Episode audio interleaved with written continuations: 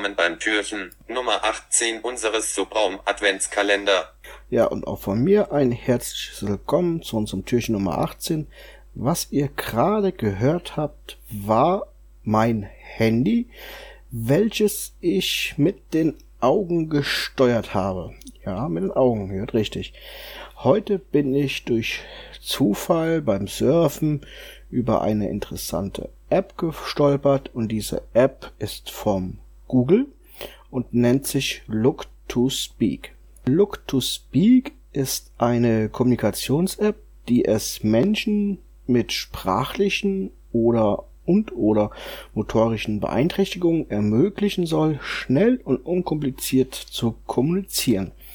In dieser App gibt es voreingestellte ähm, Sätze. Diese Sätze sind begrenzt auf 40 Zeichen. Es ersetzt also keine richtige Unterhaltung, sondern wirklich nur ähm, kurze Sätze.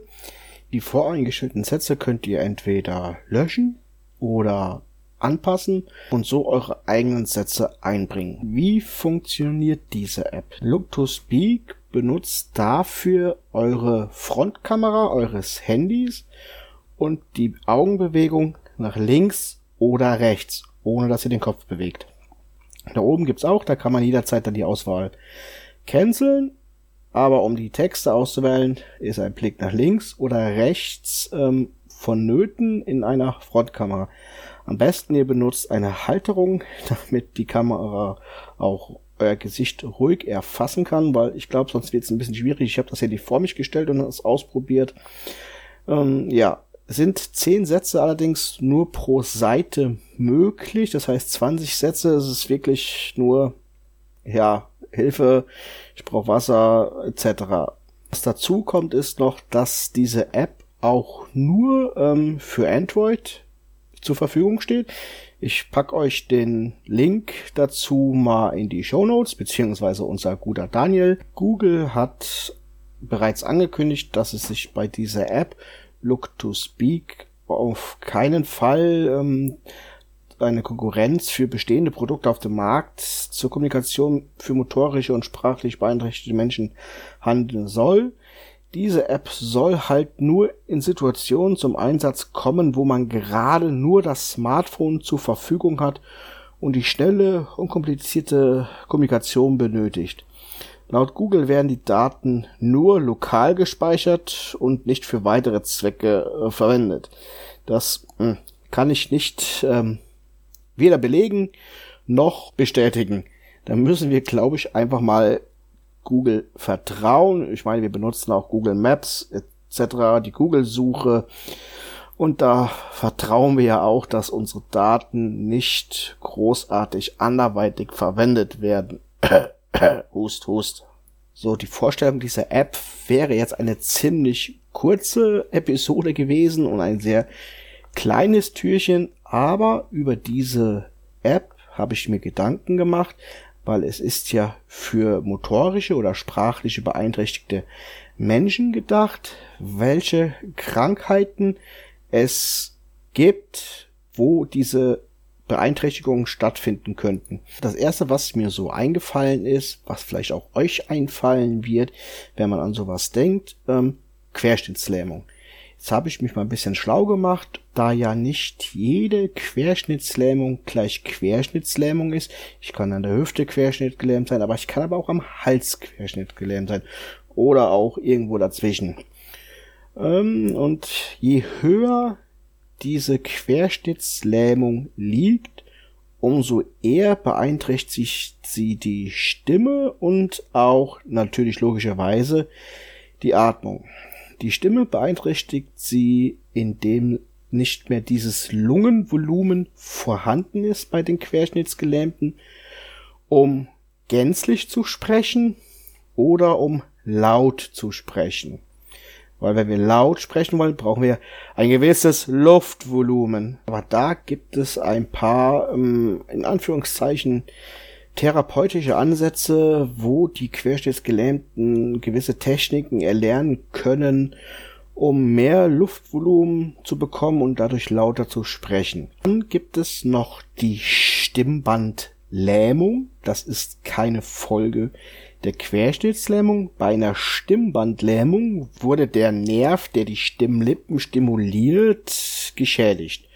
Ursachen können dafür vielfältig sein. Sie reichen von Tumoren über Virusinfektionen bis Schäden durch eine Operation. Auch da gibt es jetzt noch zwei unterschiedliche, ähm, ich sag mal, Ausführungen dieser Stimmbandlähmung. Und zwar die einseitige und die beidseitige. Die einseitige ist das, ähm, ich sag mal, das kleinere Übel. Da ist das Hauptsymptom die Heiserkeit.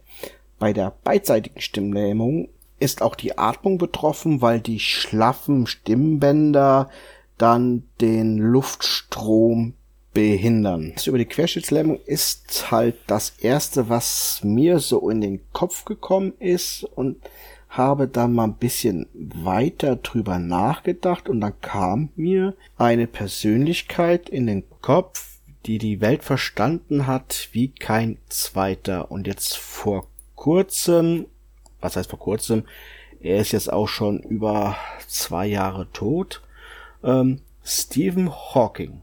Stephen Hawking war ja auch an den Rollstuhl gefesselt durch eine Krankheit und dazu kommen wir gleich noch. Und zwar gibt es diese Krankheit, die nennt sich Locked-In-Syndrom. Was ist das Locked-In-Syndrom? Locked-In-Syndrom ist wie der Name schon sagt, übersetzt heißt es sowas wie eingesperrt.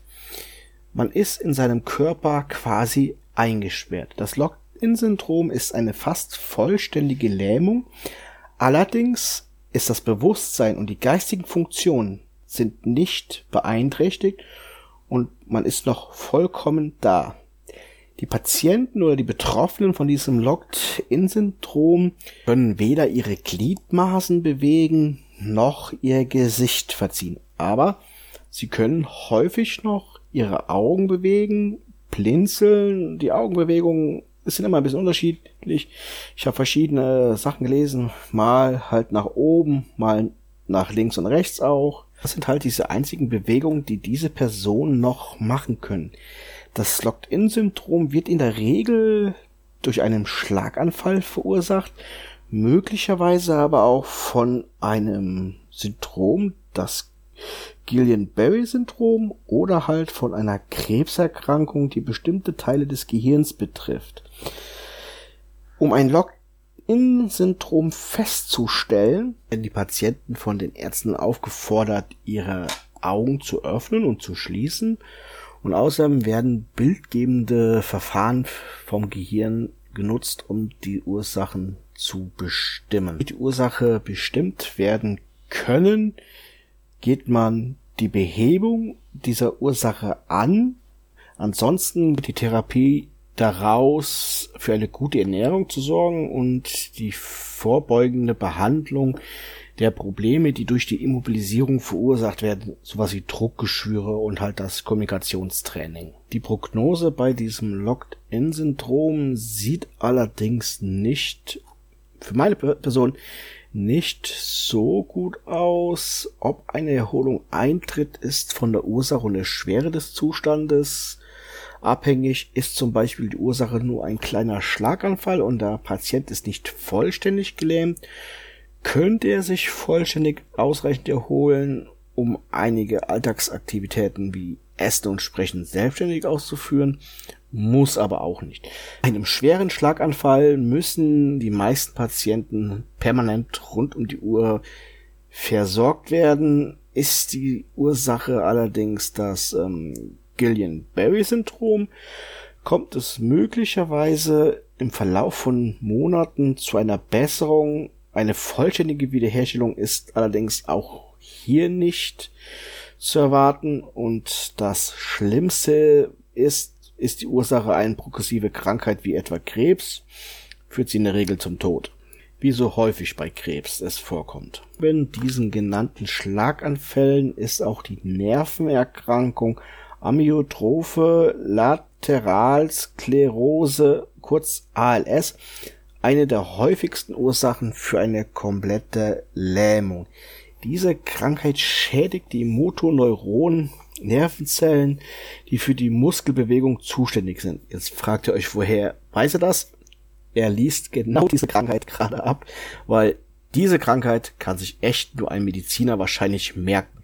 Für mich viel zu schwer. Ich merke mir ALS. Viele ähm, Betroffene von dieser Krankheit können im Endstadium ihrer Krankheit ihre Augen bewegen. Geht das allerdings auch nicht mehr, sprechen dann die Ärzte von einem Completely Locked-In-Syndrom.